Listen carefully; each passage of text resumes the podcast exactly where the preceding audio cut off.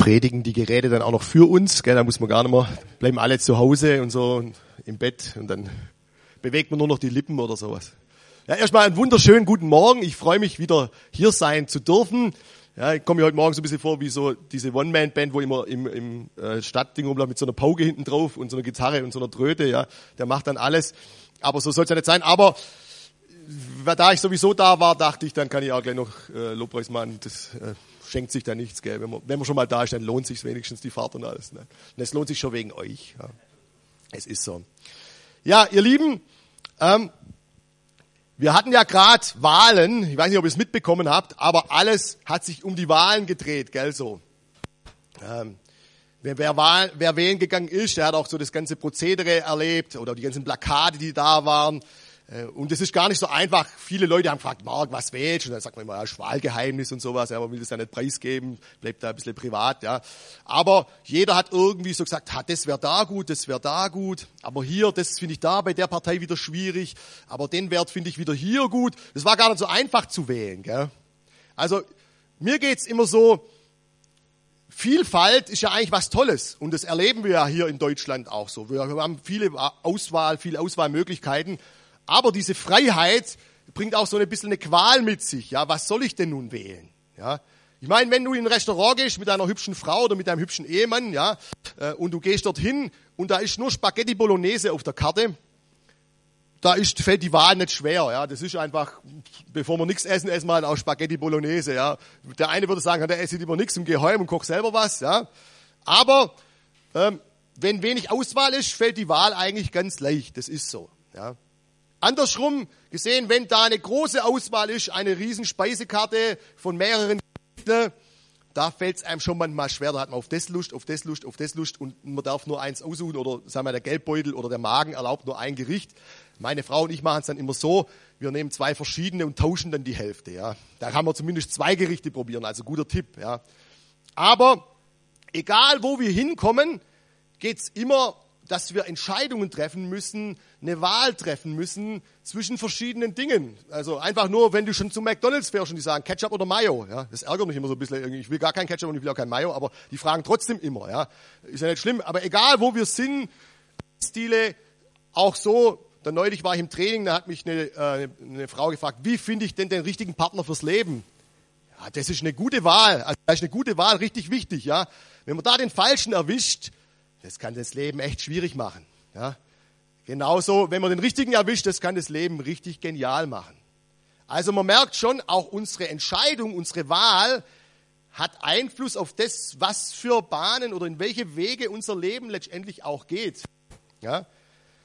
Man sagt es immer so nett, sähe einen Gedanken, ernte eine Tat, sähe eine Tat, ernte eine Gewohnheit, sähe eine Gewohnheit, ernte einen Charakter, sähe ein Charakter und ernte ein Schicksal. Ja?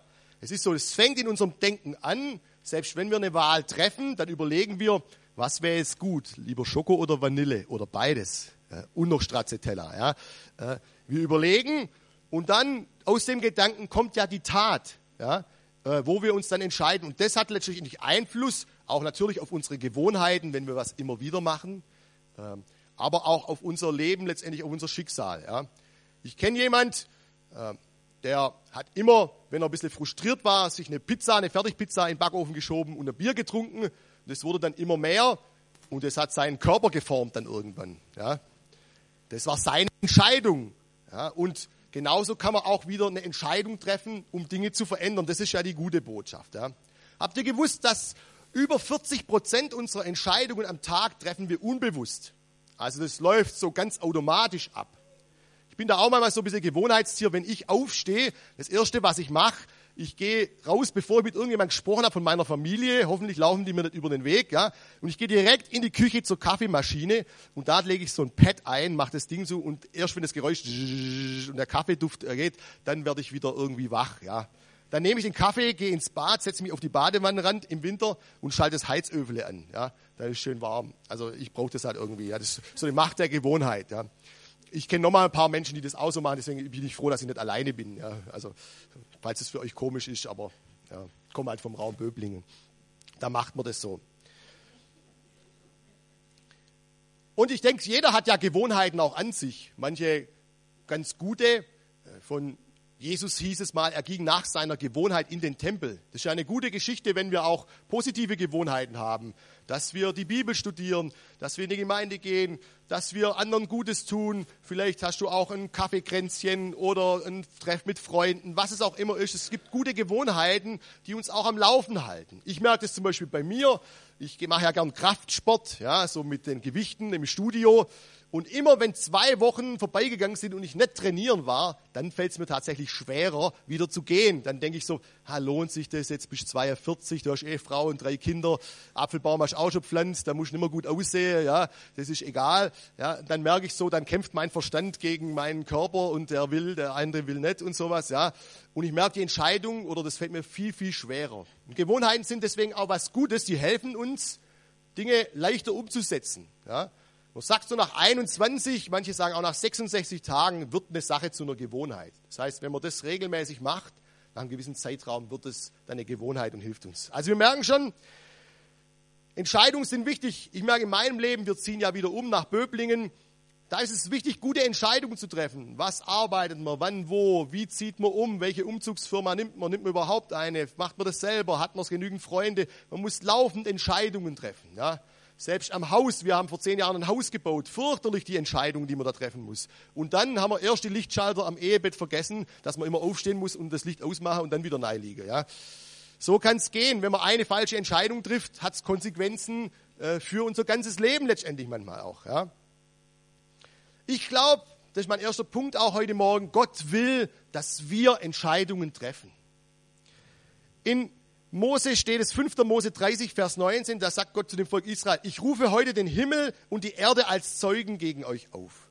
Das Leben und den Tod habe ich dir vorgelegt, den Segen und den Fluch. So wähle das Leben, damit du lebst und deine Nachkommen. Gott sagt, hey, ich habe euch Segen und Fluch vorgelegt, Leben und Tod und wähle das Leben. Er sagt nicht, hey, hier, ich gebe euch das Leben und ihr könnt nichts dagegen tun oder ich gebe euch den Tod. Nee, eure Entscheidung ist mir wichtig. Wisst ihr, ich habe mich immer als Jugendlicher gefragt, warum hat Gott diese komischen zwei Bäume ins Paradies denn reingestellt? Ja, wenn er die weggelassen hätte, dann hätte Eva nicht davon genommen, äh, die Schlange sie nicht verführt und äh, Adam auch nicht gegessen und alles wäre happy clappy, wir würden noch im Paradies leben und Sonnen und bräunen und Früchte essen. Ja. Aber ich glaube einfach, da Gottes Kernwert freiwillige Liebe ist, muss es auch immer eine Möglichkeit geben, sich gegen ihn zu entscheiden. Also eine andere Wahl zu haben letztendlich. Und das kann nur passieren, wenn auch die Möglichkeit besteht, dass ich mich gegen Gott, gegen diese Liebe entscheide. Weil, ich meine, keiner von uns würde wahrscheinlich zwangsverheiratet werden wollen. Ja? Das, das ist was, wir wollen frei selber entscheiden. Ja? Und das ist genau das, warum auch die Bäume da sein mussten, weil Gott sagt, hey, es ist eure Wahl, ob ihr zu mir gehören wollt, ob ihr mir nachfolgen wollt, ob ihr meine Werte für wichtig haltet oder eben nicht. Und genauso sagt das hier zum Volk Israel. Er sagt, hey, hier ist Leben und Tod. Hier ist Segen und Fluch und jetzt wählt. Ihr dürft wählen. In Johannes 15, Vers 15, einer meiner Lieblingsstände heißt es, ich nenne euch nicht mehr Sklaven, denn der Sklave weiß nicht, was sein Herr tut. Euch aber habe ich Freunde genannt, weil ich alles, was ich von meinem Vater gehört euch kundgetan habe. Er sagt, hey, ihr seid nicht länger Sklaven, sondern Freunde. Ihr Liebe, das ist ein gravierender Unterschied. Ein Sklave, der muss machen, was der Chef sagt. Der hat gar nichts zu melden. Wenn der sich meldet, dann kriegt er wahrscheinlich nur Schläge oder kriegt irgendeine Strafe. Der hat einfach zu tun, was der Chef sagt. Wenn ich sage, los, räum das auf, dann macht er das, weil er der Sklave ist. Wenn ich zu meinem Freund zu Hause sage, wenn er zu mir zu Besuch ist, los, Micha, räum das auf. Dann wird er mich anschauen und sagen, äh, geht's bei dir noch? Ja? Ich sage, ich gehe nach Hause, räum selber auf, ja, muss bei mir selber aufräumen. Das heißt, von einem Freund, da will ich ja wissen, was interessiert ihn denn auch? Was ist ihm wichtig? Wie würde er sich entscheiden? Und manchmal habe ich eine ganz andere Meinung wie meine Freunde, aber ich lasse sie trotzdem ihre Meinung entscheiden, weil ich sehen will, was dabei rauskommt, weil ich sehen will, wie entwickeln sich die Dinge. Ich kann spazieren gehen nicht leiden, meine Frau liebt es und wir sind eine Beziehung eingegangen und wir lieben uns gegenseitig und deswegen gehe ich spazieren, nicht weil ich muss, sondern weil ich sie liebe, ja? Das ist ein ganz, ganz großer Unterschied. Und genau so ist es mit Gott und den Geboten, all den Sachen, Segen und Fluch. Er sagt nicht, hey, du musst es tun, sonst kommt Hölle und all das. Ja, das ist eine Konsequenz davon, Tod und all diese Dinge, getrennt sein von Gott. Aber er sagt, hey, das ist der beste Weg zu leben. Hier, das ist eine gute Entscheidung. Das führt zum Leben und das andere führt langfristig in den Tod. Ja? Egal in unserem Leben, das führt dann zu Beziehungstod. Vielleicht nicht gleich zum physischen, ja, aber zu dem, dass wir uns abgrenzen, dass unsere Familie, die Beziehung da drin sterben, dass wir vielleicht schlechte Konsequenzen haben durch das, dass wir Dinge übertreten haben. Es geht darum, dass wir gute Entscheidungen treffen. Und ich glaube, Gott ist es wichtig, dass wir Entscheidungen treffen. Wisst ihr, ich habe mal eine wichtige Entscheidung für mein Leben treffen müssen. Das ist jetzt für mich ein persönliches Erlebnis gewesen. Das muss für euch nicht gelten. Gott ist da immer sehr individuell. Aber ich habe immer gebetet zwischen zwei Dingen. Es war einfach eine wichtige Entscheidung. Ich sage, Gott, redet doch zu mir. Und als guter Christ will man ja das tun, was der Herr sagt, oder? Ich glaube, das geht uns alle so. Und glaub, manchmal habe ich so das Gefühl, der Herr wartet darauf, dass wir was tun oder dass wir was sagen. Ja? Und ich bin immer gefahren, ich habe gesagt, Herr, sag doch was, redet doch oder sowas, gib mir einen Traum oder schick am besten einen Engel mit Silbertablett vorbei und da liegt eine Schriftrolle drauf und da steht, Mark, entscheide dich für Nummer zwei, ja, äh, oder sowas. Aber es passiert leider relativ selten, ja. Und dann habe ich so gebetet und ich fuhr so im Auto und dann war da die Marlboro-Werbung und da stand drauf, you decide, du entscheidest, ja. Da dachte ich, witzig, Gott kann sogar durch Marlboro-Werbung reden, ja. Und ich, und ich habe gemerkt so, mein Empfinden in meinem Herzen war, Marc, ich kann beide Wege segnen, wähl du. Ja? Das mag nicht immer so sein und das war vielleicht in meinem Fall jetzt, wo Gott zu mir so geredet hat. Ich glaube, das kann aber auch unterschiedliche Weise bei euch genauso sein. Ich glaube, nur den Punkt, den wir ergreifen müssen, ist, ich glaube, manchmal müssen wir uns bewegen, wir entscheiden. Wir haben eine freie Wahl. Ja? Das ist manchmal so in christlichen Kreisen ein bisschen konträr. Wir denken immer, wir wollen das, was Gott will, aber ich glaube, Gott will ganz oft, was er schon in uns hineingelegt hat, unsere Sehnsucht, das, was wir wollen, was wir uns wünschen. Ich glaube, das kommt auch aus dem raus, was Gott in uns hineingelegt hat. Er sagt ja, hey, wir sind keine Sklaven, ja keine Marionetten, sondern Freunde. Ja? Ich glaube, es ist ganz, ganz wichtig, dass wir das merken. Ja?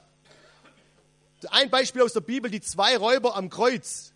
Ich weiß nicht, ob ihr euch an die Geschichte äh, vor Augen habt, aber da ist dieser eine Räuber, der sagt, ich glaube, dass du Gottes Sohn bist. Ja? Und kann ich, kannst du mich erretten letztendlich? Und Jesus sagt, noch heute wirst du mit mir im Paradies sein. Und der andere Räuber, der genau die gleichen Voraussetzungen eigentlich hat, der sitzt da oben oder wurde da auch gekreuzigt und sagt, ja, und spottet. Und letztendlich lässt er diese Chance an sich vorbeigehen. Daran sehen wir, wie wichtig Entscheidungen sind. Auch bei Sodom und Gomorra, wo Lot und seine Frau ausziehen und Gott sagt, schaut nicht zurück, und die Frau dreht sich um und erstarrt zur Salzsäure. Und manchmal ist es so, wenn wir in die Vergangenheit da festhalten, dann erstarren Dinge in unserem Leben, wir kommen nicht weiter. Aber wir merken schon, Entscheidungen sind so sehr wichtig. Und ich glaube, das ist auch so, dass oft, weil wir gerne die Verantwortung abgeben wollen. Wenn ich sage, Gott, entscheide du für mich, dann habe ich keine Verantwortung für die Konsequenzen. Aber wisst ihr, ich merke das auch bei Menschen, die Gott nicht nachfolgen, ganz oft. Da ist dann der Ehepartner schuld, der Chef, der Kollege, ja, weil die Eltern so waren, ja, weil ich nicht im Lotto gewonnen habe, ja, weil ich das nicht habe, weil mein, meine Arbeitsstelle so schlecht ist. Immer sind die anderen schuld. Und ich glaube, wir müssen anerkennen, auch genauso als Leute, die Gott nachfolgen, dass Gott für uns nicht alles tun wird. Reinhard Bonke hat es so schön gesagt, er hat gesagt, Gott wird für dich alles tun, aber nicht deinen Hintern aus dem Sofa heben. Ja? Und ich glaube, das ist genau das, was wir verstehen müssen. Wir machen einen Teil, wir entscheiden, wir treffen die Wahl und Gott gibt das Seine dazu.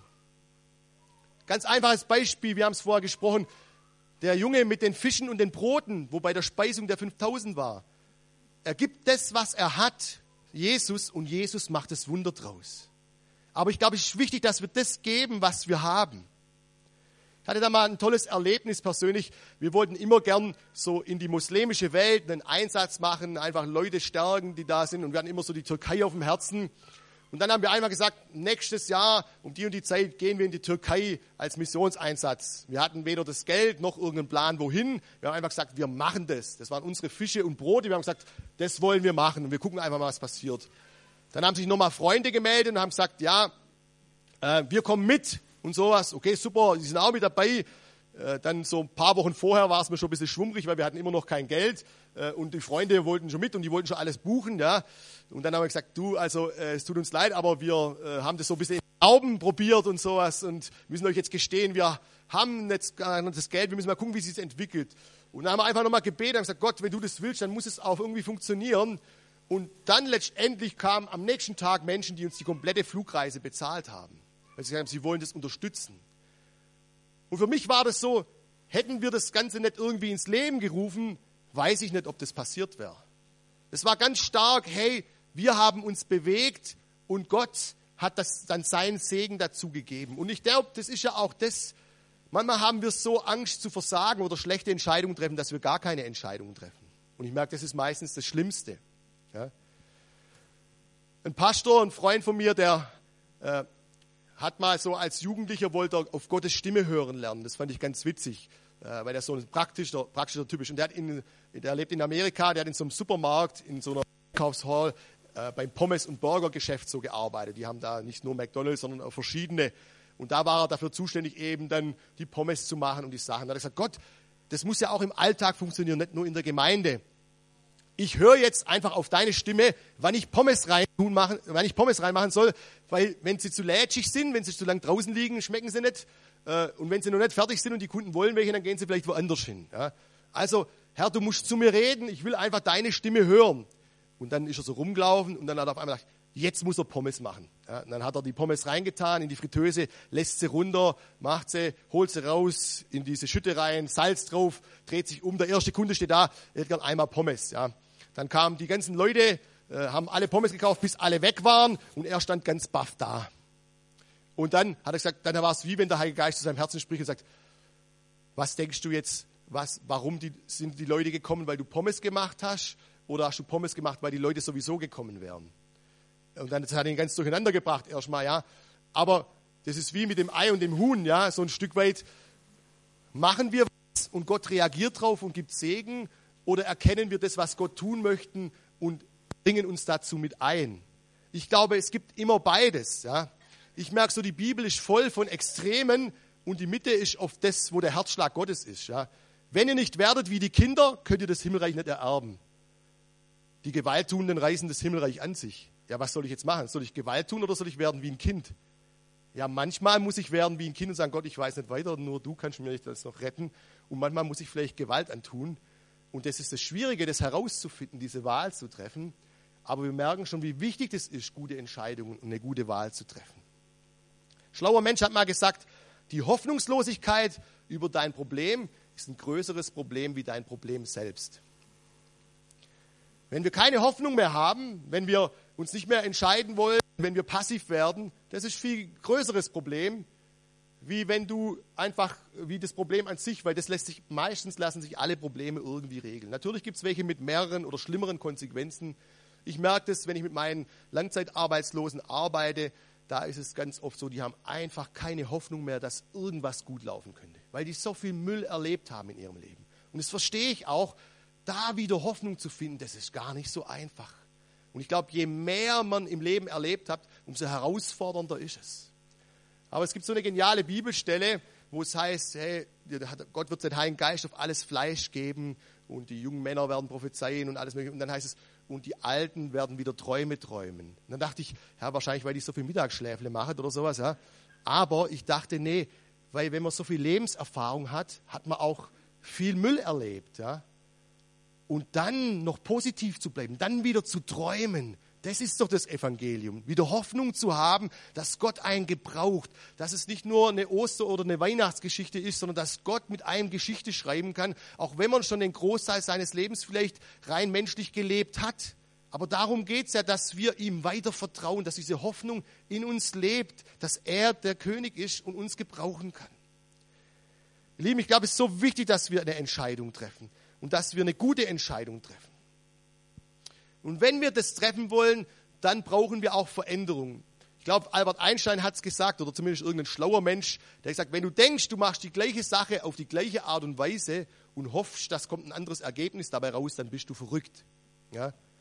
Das heißt, wenn wir andere Ergebnisse in unserem Leben wollen, wenn wir bessere Entscheidungen treffen wollen, dann müssen wir Dinge anders handhaben. Ja? Wenn ich immer gleich reagiere und die gleichen Dinge tue und hoffe dann, äh, das passiert was anderes, es wird nicht passieren. Das ist eigentlich ganz logisch. Ja. Ich muss anders denken, ich muss anders handeln, um andere Ergebnisse dabei rauszukriegen.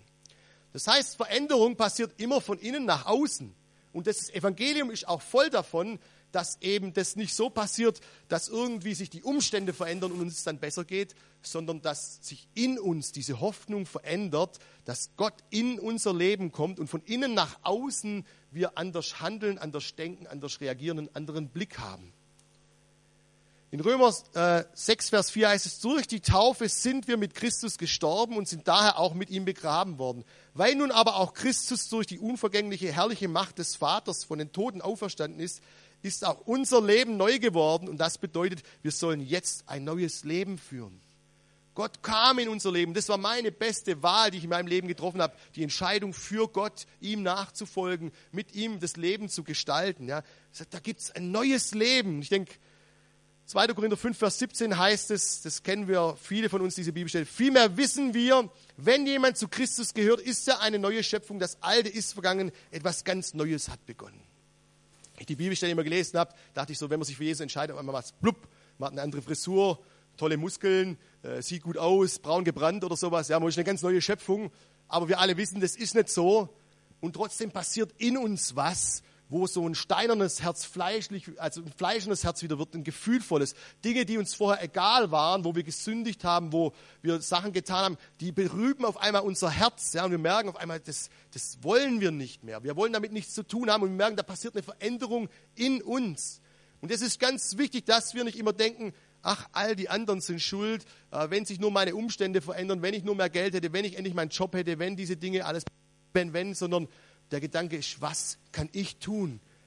Die Kraft Gottes, die lebt in uns und diese Herrlichkeit, die will aus uns raus. Ja. Ströme lebendigen Wassers, sagt Jesus, und das soll zu einer Quelle werden für andere. Ich glaube, es ist ganz wichtig, dass wir das verstehen. Gott möchte uns alle, jeden Einzelnen, nicht die Leiter, die Pastoren oder irgendwelche anderen Leute, sondern jeden von uns gebrauchen, dass wir seine Herrlichkeit in die Welt tragen. Jesus kam, um Gefangene in Freiheit zu führen dass wir nicht mehr Knechte sind, sondern Freunde, dass wir nicht mehr Leistung bringen, sondern dass wir aus Gnade errettet sind, dass wir nicht mehr schuldig sind, sondern begnadigt und gerecht gesprochen. Wir sind nicht mehr Sünder, sondern Gerechte. Er kam einfach, um uns zu verändern, neues Leben zu geben.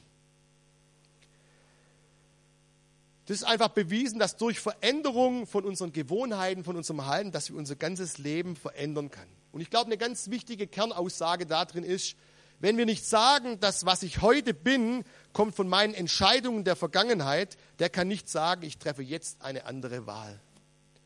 Wenn wir das nicht anerkennen, dass wir da, wo wir heute sind, einfach weil, weil wir die Entscheidung, die wir in der Vergangenheit getroffen haben, deswegen sind wir da.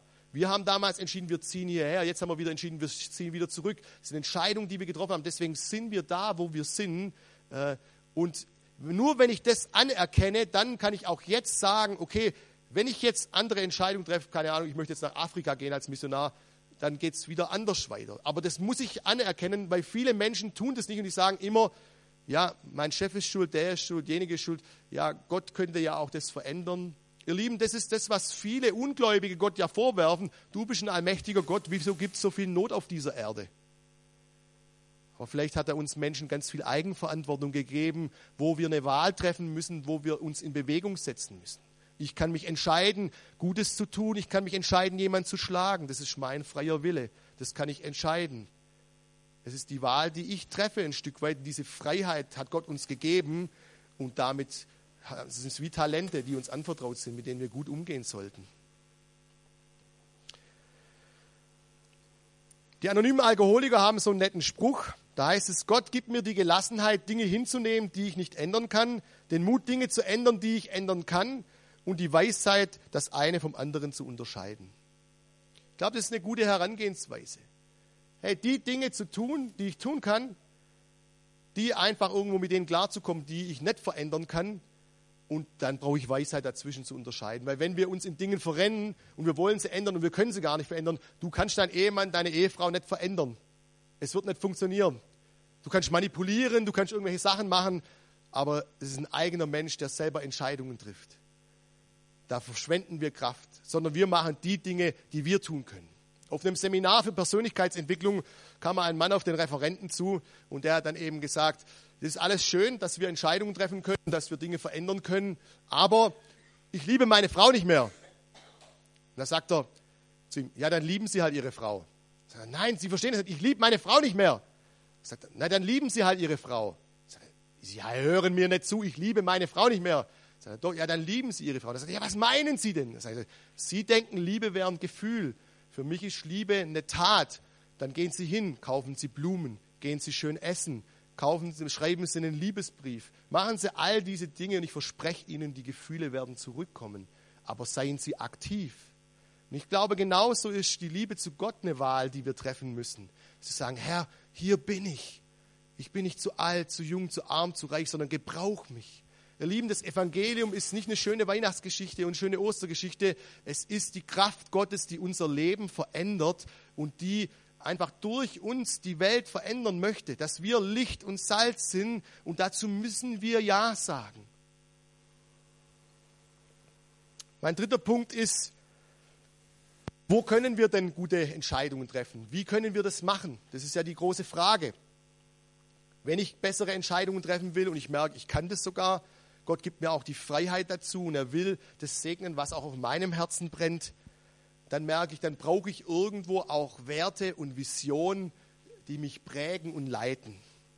Ich glaube, das Allergrößte, das Gott uns gegeben hat, ist einfach sein Wort, die Bibel. Und ich merke für mein Leben, das ist so der wichtigste Maßstab, wo ich gemerkt habe, ich muss selber drin lesen. Es reicht nicht, wenn der Pastor Sonntagmorgens aus dem Wort Gottes predigt, sondern ich muss selber das Wort studieren, dass der Heilige Geist mir reden kann, dass ich verändert, dass ich einfach beeinflusst werde und die Dinge erkennen, die in seinem Wort stehen. Dass ich merke, hey, das sind Gottes Maßstäbe.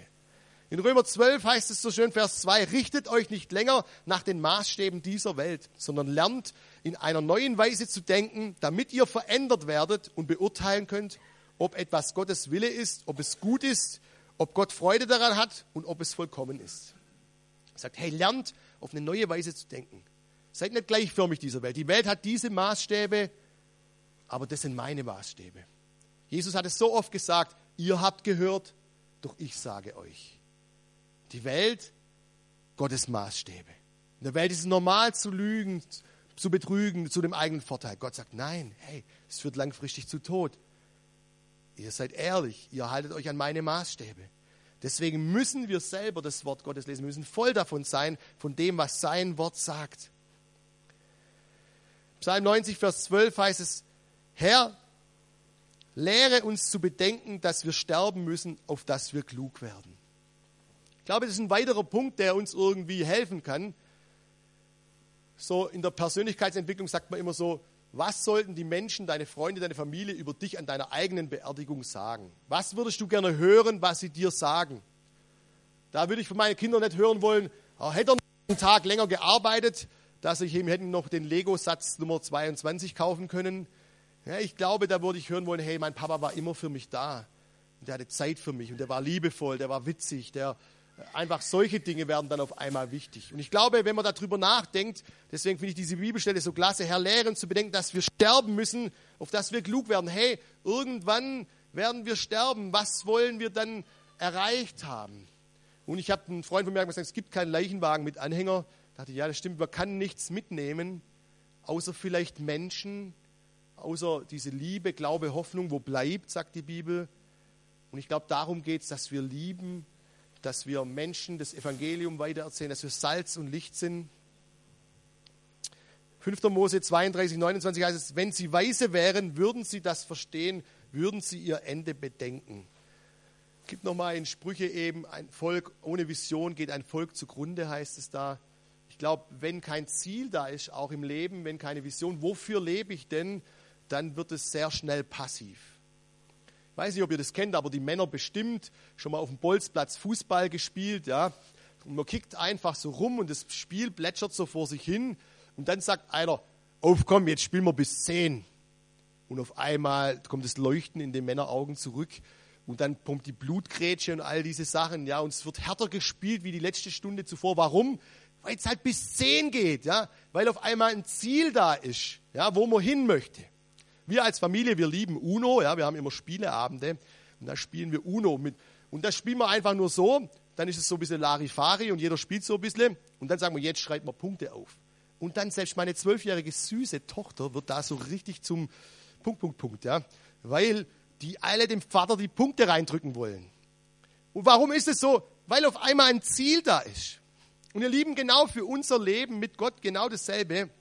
Wenn wir nicht Berufung, wenn wir nicht ein Ziel in unserem Leben haben, dann leben wir nicht effektiv, dann leben wir nicht voller Kraft oder voller Power auf was zu, sondern wir dümpeln so vor uns hin und gucken einfach mal, wo uns die Wellen hintragen. Aber die Bibel sagt, wir sollen nicht wie ein Schiff sein, das hin und her geworfen wird in den Wellen, ja, sondern wir sollen Ziele haben, wir sollen wissen, was Gott für unser Leben hat. Und wenn so Ziele, Visionen, ähm, auch das Wort Gottes, die das ganz stark beschreibt, das kann ein ganz großer Antrieb für unser Leben sein. Das kann ein ganz toller Antrieb hier für die Gemeinde sein, zu sagen, hey, wo wollen wir denn hin?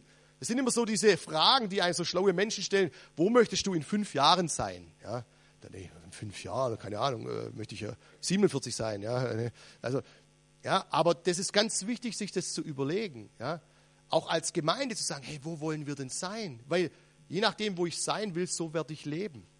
Ja, wenn ich sage, keine Ahnung, wo wir als Heidenheimer Volksmission sein wollen in fünf Jahren, ja, vielleicht immer noch hier, ist so gemütlich, ja. Oder vielleicht wollen wir in der Stadthalle sein oder oben im Schloss oder wo auch immer, ja. Je nachdem werde ich anders agieren, werde ich anders leben, werde ich Dinge anders vorantreiben, werde ich selber anders leben. Ich glaube, es ist so wichtig, dass uns diese Dinge antreiben, weil das Wort Gottes voll davon ist, dass es sagt, hey, wenn ein Volk ohne Vision, das geht zugrunde, weil es keinen Antrieb hat. Und wir brauchen auch diesen Antrieb, um gute Entscheidungen zu treffen. Ich merke das immer wieder. Als Sohnemann hatte ich so ein 50 so ein Motorrädle. Ja, das war richtig toll. Und da bin ich immer zu meinen Kumpels zum Basketballspielen gefahren. Bei Wind und Wetter. Ich weiß nur genau, im Winter haben wir einmal den Schnee weggeschippt, dass wir Basketball spielen konnten. Ja. Aber wenn meine Mutter mich gefragt hat, Mark, kannst du mir mal eine Butter und eine Milch aus dem Nachbarort holen? Das fehlt uns. Ah, Mama, guck mal, das Wetter an, das regnet bestimmt gleich. Ich habe nur 50er und sowas. Das geht nicht, ja. Also da kann ich nicht fahren. Fahr lieber du mit dem Auto. Ja. Ja, warum war das so? Weil meine Leidenschaft hat für das eine gebrannt, meine Liebe, das war das Zentrum meines Lebens damals Basketball. Ich hatte 32 Paar Basketballschuhe, ja. Äh, ich war Basketballverrückter sozusagen. Aber die Butter und die Milch, das hat mich nicht interessiert, ja. Das kann auch die Mutter holen, ja. Und genauso ist es auch mit diesen Dingen.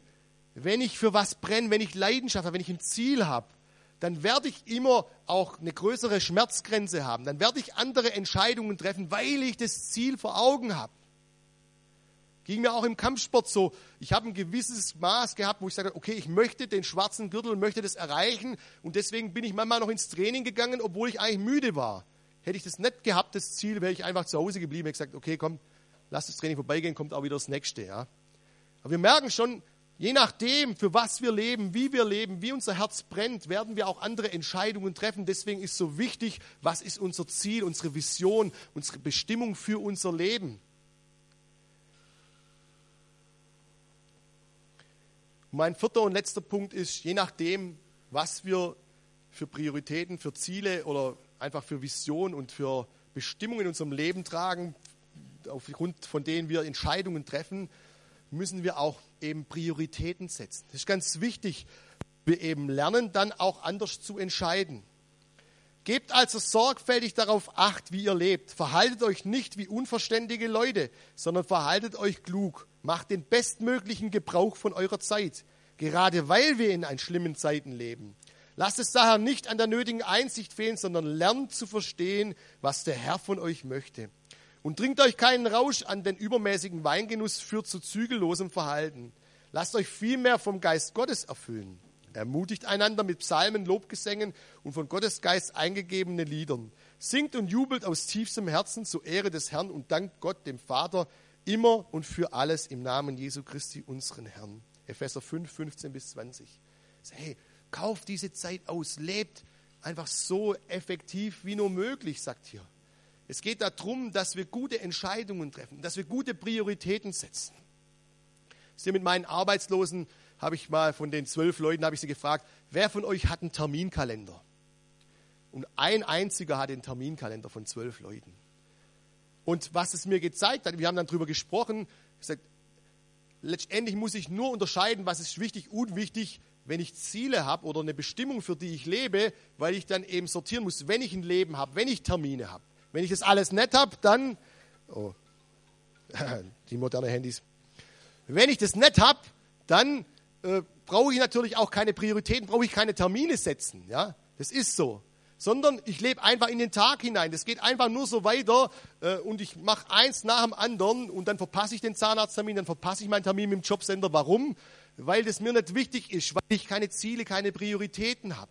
Aber wenn ich für was brenne, wenn ich für was lebe, dann werde ich andere Entscheidungen treffen und dann muss ich sagen, das eine ist mir wichtiger wie das andere.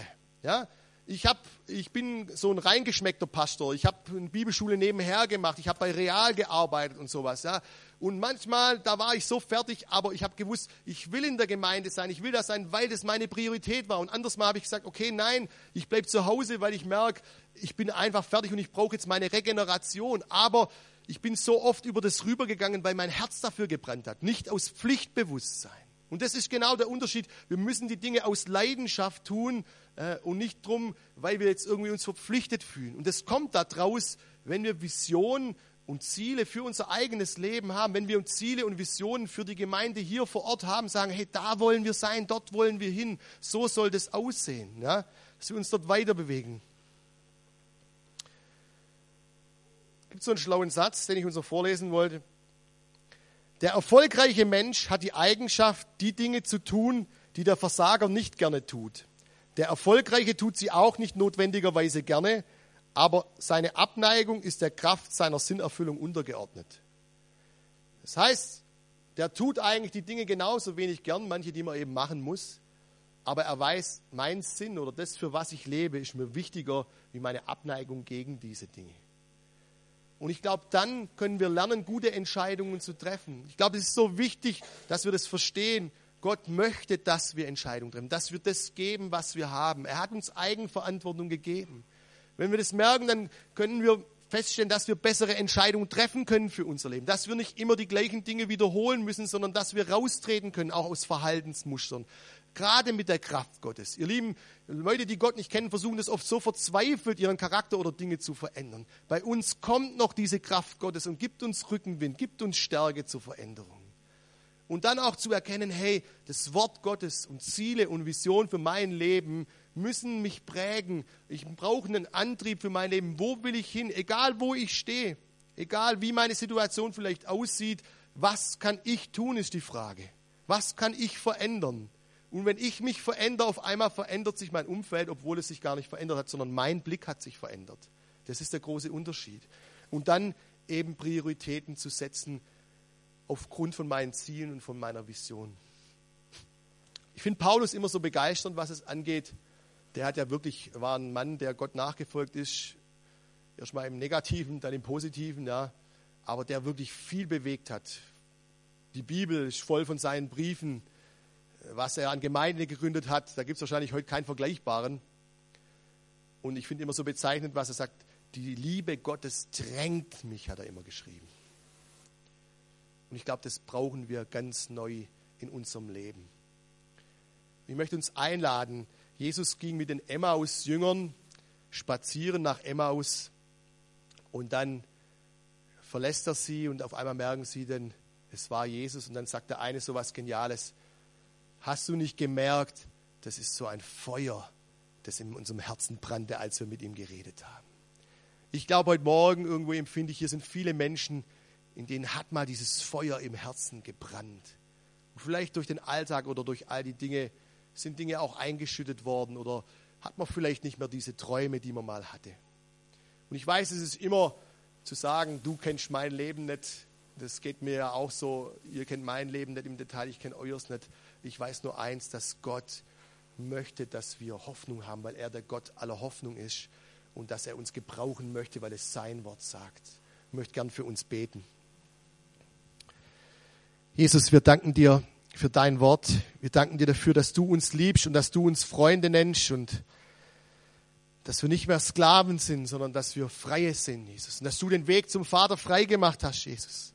Und Herr, du kennst unsere ganzen Lebensgeschichten und all das Leid und all den Schrott, den wir erlebt haben, Herr. Und vielleicht auch all die Entscheidungen, die wir getroffen haben, die nicht so gut waren. Aber Jesus, wir sagen dir einfach, wir lieben dich von Herzen und wir danken dir dafür, dass du gute Lösungen für unser Leben hast, Jesus. Du bist derjenige, der kam, um uns in Freiheit zu führen, der uns ein neues Leben gegeben hat. Und du sagst, es soll sogar ein Leben sein in Überfluss. Herr, und manchmal fühlt es sich gar nicht so an. Manchmal überdeckt uns die Not und der Schatten und all die Dinge, die, die in unserem Leben so sind. Aber Herr, wir wollen dir ganz neu vertrauen. Wir wollen heute Morgen das festmachen vor dir, Jesus, dass wir sagen, wir wollen an deinem Wort festhalten. Wir wollen an dir als treuem Freund festhalten. Und auch wenn wir jetzt nicht sehen, vielleicht wie es gut weitergehen kann, dann gib uns einfach die Weisheit, Heiliger Geist, gute Entscheidungen zu treffen. Und lass uns nicht passiv warten, Herr, bis du was tust, sondern lass uns das tun, was wir tun können. Und Herr, wir bitten dich um deinen Segen einfach darauf. Im Namen Jesu. Amen. Zum Schluss möchte ich noch sagen, ich weiß nicht genau, wo die Bibelstelle steht, aber die steht, glaube ich, in Prediger, da heißt es, der König sattelt das Pferd zum Krieg, aber der Herr schenkt den Sieg. Ich glaube, genau das ist ein gutes Lebensmodell, dass wir das tun, was wir tun können und Gott schenkt aber den Sieg. Es ist sein. Amen.